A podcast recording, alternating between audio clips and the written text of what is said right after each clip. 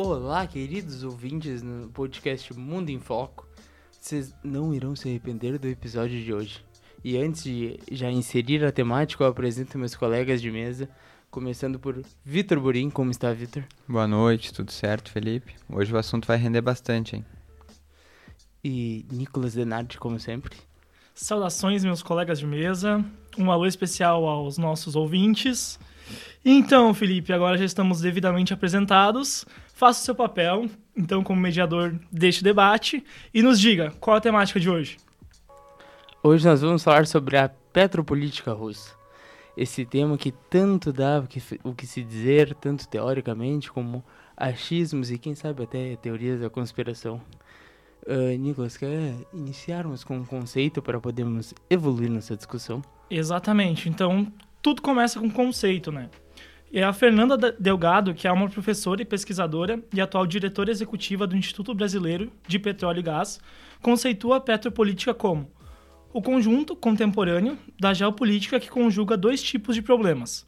Por um lado, a abundância de hidrocarbonetos, que gera relações assimétricas entre os países e se relaciona com o surgimento de relações de hegemonia e subordinação entre os estados por outro lado, enfoca também a receita recebida pelo governo de um petroestado, que pode ser utilizada para exercer pressão sobre outros governos e manipular grupos de oposição em outros países.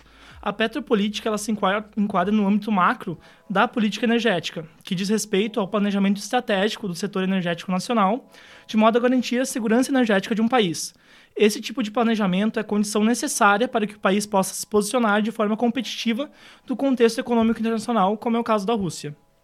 Ah, para estudantes de RI curiosos, ou já pegamos algumas palavras como hegemonia, como pressões a outros países. Então, acho que já fica perceptível que o maior, a maior teoria de enfoque da petropolítica é o realismo. É, dá, dá para se entender assim a petropolítica de modo mais geral como a geopolítica dos países que dependem do petróleo. Eu diria algo nesse sentido, né? E, e, entre países que dependem do petróleo nas suas economias está a Rússia, que dentre os outros ela ainda tem uma economia um pouco mais diversificada, né? Mas os países que fazem parte da OPEP, a Venezuela, por exemplo, que vive uma crise absurda, são países que têm o petróleo como principal elemento econômico e por isso o petróleo ou as dinâmicas do petróleo no mercado mundial acabam gerindo aquilo que vai ser a política externa e o posicionamento dos países no sistema. A OPEP que é um grande exemplo do realismo, né? Porque são 12 países membros que individualmente não teriam nenhum poder de barganha no sistema internacional, se unem para conseguir fazer essa frente, até definindo preços de barris é, eu acho sempre muito interessante entender que é, RI ela, ela muda rapidamente, as relações internacionais sempre estão evoluindo, teorias, sempre evoluindo conceitos, mas ainda há sim as teorias clássicas e ainda são eficazes para se avaliar muitos fenômenos que acontecem hoje em dia. Falando do OPEP, então, foi a partir do choque do petróleo, em 1970, que as questões energéticas adquiriram expressividade no cenário internacional, ao passo em que a escassez ela configura uma fonte de insegurança à sobrevivência dos estados. Até porque os recursos energéticos são fundamentais para o abastecimento do aparato militar e da indústria de defesa. Desse modo, é de interesse das nações a segurança energética proporcionada por meio do planejamento e da política energética visto que a segurança e a autossuficiência energéticas são fontes de poder político, econômico e militar. Uh, a gente já comentou aí que petropolítica, então, os seus conceitos, o Nicholas trouxe, comentamos que é a teoria do realismo, mas vocês sabem quando que essa ideia do petróleo se tornou uma política estatal? Nem ideia, nem ideia. É, por isso vocês precisam de mim, viu? Bom, o petróleo é reconhecido como fonte de energia na segunda Revolução Industrial ali, né? Segunda metade do século XIX. E iniciou-se como uma ideia de política estatal ali quando o, o grande Winston Churchill, famoso... Uh, aquele, um... aquele, das frases na internet, né? Ele falou tudo, basicamente. É, aquele, aquele do filme, filme legal também. Verdade, eu olhei. Aí, a, a, a, o, bom, o Churchill... Eu me perdi, viu? Ah, acontece, É, né? eu te adoro, cara, eu te adoro. O Churchill, ele definiu, então, antes da Primeira Guerra Mundial ali, que os barcos ingleses, na época, ele era o primeiro Lorde do Almirantado, é um nome muito bonito, né? uh, ele definiu que os barcos de guerra submarinos iriam utilizar o petróleo como combustível. E isso acabou, obviamente, se tornando uma responsabilidade do Estado. E a gente viu essa evolução nos Estados Unidos, em basicamente todos os países, mas é muito evidente agora, falando da Primeira Guerra, me recordo que na Segunda Guerra Mundial teve a Batalha do Cáucaso, que basicamente o objetivo final ali do, dos países do eixo era conquistar as jazidas de petróleo do Azerbaijão, me desculpa, me fugiu o nome país, Baku, isso eu tenho certeza. Então, a partir disso, é, a gente vê o petróleo até hoje como uma política estatal. Né? Temos aqui no Brasil a Petrobras, por exemplo. Temos na Rússia a Gazprom, é um grande exemplo, eu acho. Então, uh, fica esses fatos históricos para vocês. É, e no contexto geral, essa geopolítica dos hidrocarbonetos, ela se baseia em três principais instrumentos que a gente identifica em qualquer lugar do mundo, né? O primeiro é o controle dos poços petrolíficos e gasosos. O segundo é a questão da gestão e o abastecimento dessas fontes de hidrocarbonetos. E a terceira é a gestão de preço dos mesmos. É, é incrível ver... Falando em gestão de preço, me recordei agora de um, de um artigo que eu li, é a primeira lei da petropolítica, se vocês me dão licença. Claro. Para contar um pouquinho. É feito pelo Thomas Friedman. Não Friedman, o famoso Friedman. Do, não Milton. É, não, é não existe almoço grátis. Não é esse, não. É, ele, só um grande jornalista, realmente. Ele produziu, uh, no início desse século, um artigo que a gente não pode, acho que, chamar de teoria, porque não é científico, mas ele comprova no artigo por meio de gráficos como que o preço do óleo e o andar da liberdade ele sempre se movem em direções opostas em estados petrolíferos ricos. Então é, é um exemplo muito básico disso que quanto mais que quanto mais sobem os preços dos barris de petróleo, uh, mais cerceada é a liberdade em países que são ricos em petróleo. E a gente traz o exemplo da Rússia, né? já que estamos falando da petropolítica russa. Uh, o exemplo que o Friedman traz no seu artigo fala sobre a Rússia em 2003, quando logo depois do Putin assumir a presidência, o preço do petróleo está subindo, petróleo cru, e o Mikhail Khodorkovsky, eu li, não nego, uh, ele foi preso em 2003, acusado de fraude, sonegação de impostos e entre outras coisitas de corrupção. E os seus apoiadores dizem que ele foi. Ele desafiou o Putin. Na época ele era muito cotado para ser presidente da Rússia. Ele foi até o homem mais rico da Rússia por um período. O cara desafiou o Putin, meu. Não tem como. Corajoso, né? E, tanto que ele, é, ele era uh, dono de uma petrolífera da Rússia. E agora ele, atualmente, ele sempre foi rival do Kremlin. Até saiu recentemente discursos, posições dele contra o Putin, é, envolvendo assim o conflito agora Rússia e Ucrânia. Mas ele, os apoiadores dele acreditaram que essa foi uma maneira que o Putin encontrou de mandar um recado aos oligarcas russos que ficaram ricos naquela época da, da perestroika ali, das medidas de pró-capitalistas que a Rússia fez depois da Guerra Fria. Então, só para dar uma contextualização, que o Khodorkovsky, acho que é isso, agora está exilado em Londres, está livre desde 2013 da prisão russa, mas até hoje fica as marcas e eu acho interessante essa primeira lei da petropolítica que até hoje ela é vista nos países de petrolíferos. É, até porque a gente for pegar o, um dos maiores produtores, né, que é a Arábia Saudita, acho que é o maior exemplo de uma ditadura uhum. completamente autoritária. E outros países, principalmente ali na região do Oriente Médio, e vou citar também a Venezuela, né? Que a gente não pode fechar os olhos para algumas coisitas que Chaves e Maduro foram fazendo ao longo dos anos que diminuíram bastante a liberdade dos cidadãos e hoje a Venezuela se encontra numa situação bem, bem difícil. É, é bom destacar que a Arábia Saudita é uma é quase uma ditadura hein, autoritária, porque tem uns países que tentam negar isso, né? É, Tem uns países que. que Tentam pre... mascarar um pouquinho. É, não, eles prezam que são contra as coisas, mas estão ali, né? Parceria. A amizade é tudo, como diria Tiaguinho, né? Não, olha. E, é, é, de novo, né? É interessante ver como coisas. Uma, um artigo de 2013 ou uma teoria clássica, ou coisas antigas ainda é, explicam fenômenos atuais, né? É, Rever reverbera muito nessa, nessa guerra de agora, né? Mas isso a gente fala daqui a pouquinho. Exatamente. Então, falando do passado, vamos passar para a atualidade agora, né?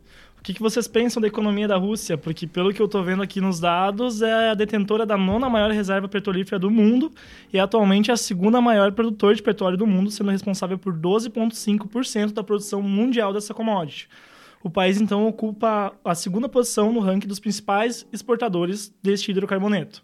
Portanto, acho que a temática se relaciona totalmente com a petropolítica, que é basicamente o modo como a Rússia dirige a sua política interna e externa.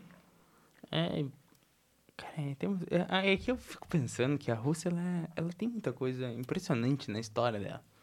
Jazidas de petróleo tem sim uma importância muito grande na Segunda Guerra, que tenta ser uh, escondida de muitos livros históricos, mas ao mesmo tempo tem muita coisa estranha na Rússia. Porque tudo é misterioso. Hum.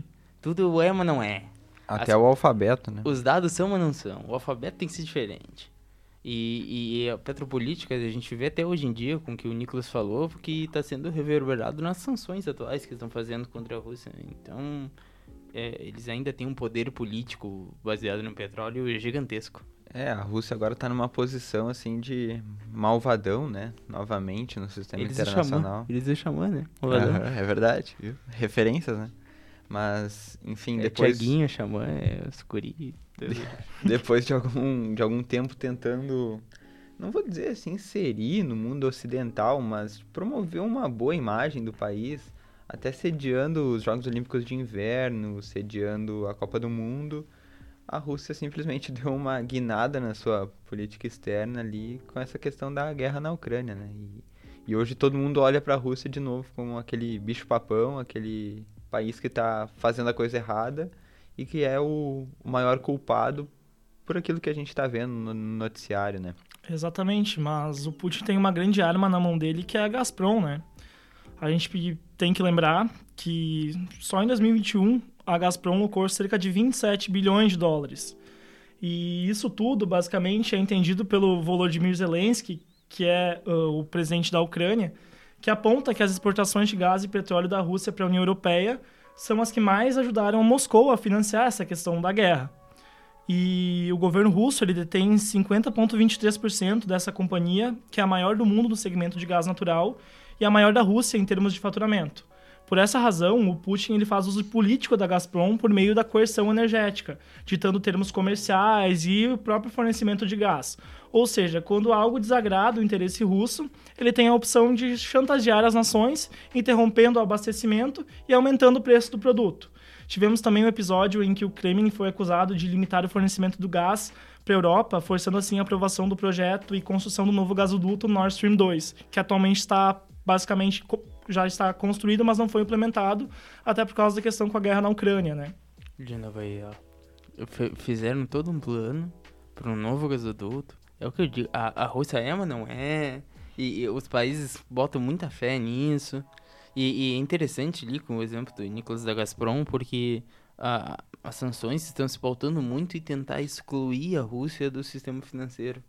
Porque eles sabem que simplesmente querer ah, cobrar uma, uma taxa mais alta ou querer impedir uh, a compra de algum produto não vai ser o bastante para para parar a Rússia. E também a gente percebe isso, que muito se fala de oligarcas russos e oligarcas russos, mas me parece que eles ficam bem à mão do Putin mesmo. É, essa temática ela divide bastante a comunidade europeia, né, que não quer muito a aceitar a, aos embargos de importação, até porque 40% do gás que eles consomem vem da Rússia, né? E interromper essa cadeia de abastecimento teria impactos extremamente adversos sobre a União Europeia, induzindo certamente a uma recessão.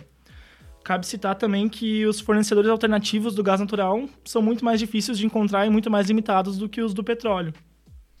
É, e nisso aí, Nicolas, uh, a gente está gravando hoje, né, dia 6 de maio, mas no dia 4, dois dias atrás, teve uma reunião da cúpula da União Europeia para falar sobre esse assunto, sobre as sanções ao petróleo russo, então. E envolve claramente o nosso tema, né? E essa reunião terminou sem acordo, porque alguns países consideram que não conseguem viver sem o petróleo russo. É o caso da Hungria, por exemplo, em que o presidente é amigo do Putin, né? O Viktor Orbán, recém-reeleito, é, enfim, não é super amigo, mas é mais faixa do que os outros, né? E ele afirmou que levaria a uma destruição da, da segurança energética do seu país e por isso não conseguiu ser assinado um, um acordo lá na reunião da União Europeia. A Eslováquia, a República Tcheca foram outros países também que se manifestaram de início contra essa sanção completa, porque não conseguem se segurar energeticamente. E é, é interessante porque a União Europeia, claro, ela depende muito do gás russo e do petróleo também, né? Mas nesse começo de ano, com essas sanções iniciais que já foram tomadas, a Alemanha, por exemplo, ela usava 35% do, do seu petróleo era russo. E hoje essa quantidade já caiu para 12%. Então é uma porcentagem considerável que a Alemanha conseguiu, enfim, recursos energéticos de outras fontes. Resta saber se a União Europeia consegue fazer isso com todos os seus países, uh, que tipo de fonte eles vão encontrar, os preços internacionais, enfim, será que é possível eliminar realmente o petróleo russo das residências e das fábricas da União Europeia, eu acho complicado. Tu falou da Alemanha aí e. Não, não fala da Polônia, né? Eu, vou, eu acho que eu vou tirar um fato que eu li e não preparei, mas vem na cabeça. Que a Polônia tinha anunciado que ia parar de comprar os óleos da Rússia, mas comprar, comprou ainda da Alemanha. E a Alemanha compra de quem? Pois, pois é. é, né? Ah, como só. vão ficar os cofres da Rússia, né? Porque essas exportações de gás e petróleo, elas configuram 36% da Receita Federal russa. Então, os recursos mobilizados a partir dessa atividade impactam severamente para a manutenção e para a ampliação da estrutura e das capacidades militares e nucleares do país. Ou seja, eles estão no meio de uma guerra com os fundos se esvaindo, né? É, e um antigo conselheiro econômico do Putin, entre os anos 2000 e 2005, o famoso Andrei Ilarionov. Capaz, não sei se ele é famoso, mas ele tem autoridade tem no nome assunto. de jogador de russo, né? Pois é. E era amigaço do Putin durante um tempo. Ele afirmou em entrevistas recentemente que um embargo total ao petróleo e ao gás russo seria muito eficaz e, segundo ele, pararia a guerra porque o custo interno da guerra na Rússia já está muito alto e, enfim, a tomada de decisão quanto a parar de importar gás e petróleo russo faria com que o Putin tivesse que abrir mão da ação militar porque não teria para onde o país ir, sabe? E que as manifestações internas também estão começando a aumentar contrárias à guerra, porque o, o pessoal, por mais que seja muito, enfim, restritivo, não consegue se manifestar, eles estão levantando um pouco o tom internamente contra essas ações aí que, que a comunidade internacional quase por completo condena, né? Tu vê que a gente fala aí de, de petropolítico, falando dos gases agora e para mim fica muito evidente o quanto que uma política energética é um é política estatal. Tu, tu não consegue estabelecer matrizes energéticas ou estabelecer produções energéticas porque isso é algo totalmente necessário, porque é muito fácil para a União Europeia querer fazer uma sanção, querer parar de comprar coisa da Rússia, mas não se vê outro produtor ou outro país com aporte de conseguir substituir a Rússia. Exatamente. Mesmo a Rússia não tendo o mesmo grau de poder econômico e tecnológico de outros países, como a China, Estados Unidos, Japão, ela acaba enfocando em constituir-se como uma potência a partir do poder energético que ela exerce subordinando outros estados que dela depende em termos energéticos. É, é o X da petropolítica, né? E é a exime a representação do que, que é petropolítica. E isso a gente consegue ver, vou trazer de novo a OPEP para o assunto, né? O preço do barril do petróleo ele subiu 40% esse ano, por causa da guerra, né? Principalmente. Só que a Rússia, apesar de não fazer parte da OPEP, sempre desde 2017, coordena as ações tipo, de, de produção de petróleo, quanto vai produzir no ano, qual vai ser o preço e tudo mais. Então, os países da OPEP foram convidados gentilmente né, pelos outros países do mundo a produzirem um pouco mais de petróleo para suprir essa ausência do petróleo russo devido às sanções. O que, que eles fizeram? Não, eles não subiram a produção e com isso o preço aumentou. Então a gente pode ver a petropolítica sendo usada claramente por esses países da OPEP que querem manter a sua posição de poder e aumentar o seu poder de barganha no sistema internacional. E infelizmente, atualmente, o petróleo ainda representa 40,8% do consumo mundial de energia, né? E essas mesmas nações que detêm os hidrocarbonetos, elas são capazes de frear a agenda global de substituição desses combustíveis fósseis pelos recursos renováveis, né? Por exemplo, no ano passado, Putin simplesmente se recusou a participar da COP26. Pois é, e foi bastante criticado, né, quanto a isso, porque ah, enviou algum representante para falar alguma coisinha lá, mas era para, enfim, pensar soluções energéticas pro mundo.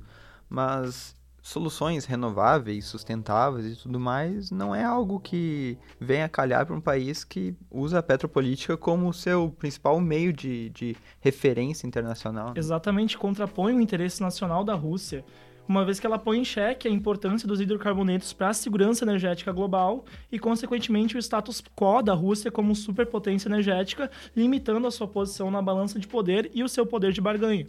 E aí fica. Não, não é temática específica nosso trabalho, mas eu deixo aqui um questionamento, talvez, para uh, eh, nossos ouvintes refletirem, porque eu sei que é um assunto que nós aqui da mesa já, já debatemos mais de uma vez, que o país que tentar achar uma fonte renovável ou a famosa economia verde, uma fonte renovável, uma matriz energética sustentável pode se destacar de primeira no mundo e eu tô dizendo tudo isso para comentar que fica o questionamento do por que não há um interesse político no Brasil de tentar avançar numa política sustentável. Eu, eu sei que não é o tema nesse, nesse debate, mas eu tenho que fazer esse questionamento aqui. Pode ser o do próximo podcast, né? É uma boa ideia e eu acho que o Brasil realmente ele peca nessa questão por ter potencial, um potencial enorme em todas as todas as energias renováveis aí que a gente ver o Brasil poderia estar tá liderando produção. E não, não é isso que acontece. A gente fica amarrado a políticas antigas e modelos econômicos também que já estão ultrapassados. Não vê isso ser nem discutido, né? Então, olha, a, as expectativas são as piores. Porque é isso, a, a gente ainda vê que é evidente que o petróleo tem um grande poder, tanto de barganha, de negociação, econômico, político, tudo que já foi dito aqui no episódio. Mas é, é, fica a ideia sempre que o Brasil podia estar na vanguarda desse processo, assim como alguns países como a Alemanha, por exemplo, se move.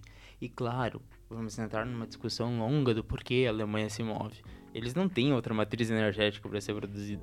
Então eles necessitam encontrar essa matriz seja renovável, porque não, não tem a matriz nuclear mais. Não há produção de petróleo. Eles precisam de uma matriz e, e, o Brasil tem essa matriz. Não é nem a gente precisa, a gente simplesmente pode investir nisso. A gente tem petróleo, a gente tem sol, a gente tem vento, a gente tem rio, a gente tem tudo para ter uma matriz energética diversificada, sem depender de ninguém, sem depender, por exemplo, do preço internacional do petróleo, que é o que está acontecendo agora. A gente vai abastecer a gasolina horrível de cara por causa de todo esse cenário internacional. Mas não é só por causa disso, é por causa das ingerências internas que acontecem há anos já, né? Há anos, olha, há décadas a gente pode dizer. O Victor falou do preço da gasolina, eu vou deixar registrado pra gente pensar no futuro. Hoje a gasolina tá 7,19. Abasteci hoje pagando 7,19. Imagina. Obrigado, Putin, por eu estar gastando 200 reais por semana em gasolina. Vamos ver essa inflação no futuro aí. É o Putin, é o Pepe, a culpa é da petropolítica, né? E voltamos à importância do nosso episódio. Bom, acho que chegamos no finalmente. Eu abro aqui comentários dos meus colegas. Vitor, queres fazer uma última, um último comentário? Eu vou passar a vez pro Nicolas. Fique à vontade, Nicolas. Então, galera, vamos sintetizar basicamente tudo que a gente absorveu por aqui, né? A Rússia... Peraí, peraí, essa frase ficou tão bonitinha. Me senti naqueles desenhos infantil, tá ligado? Repete aí. Por favor, faça de novo. Ah, agora com a pressão não vou conseguir, mas vamos então sintetizar e sumarizar tudo que a gente aprendeu aqui nesse podcast hoje. Eu abro aqui para dizer que precisamos de patrocínio para manter um homem desse no noso podcast. Professor é Nicolas. O meu cachê tá caro, gente. Sem, sem, pagar nada, a gente não vai conseguir isso aí. Tá, galera, deixa eu falar sobre a Rússia, então. Ela configura um dos eixos centrais da geopolítica energética global, e essa posição, como a gente discutiu aqui, é mantida e ampliada por meio da petropolítica, a qual permeia as decisões internas e externas do país. A manutenção da posição estratégica ocupada pela Federação Russa como superpotência energética é o elemento central da política externa russa, visto que está atrelado ao interesse nacional.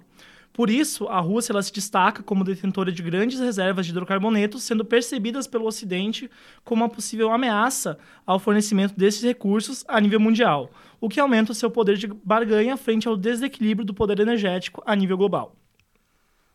É, é isso? Vitor? Nicolas, últimas Falou, palavras? falou pouco, falou bonito, hein, Nicolas? Ficamos. Eu, eu vou fazer um último pedido aos nossos ouvintes agora. Uma comunicação direta com você.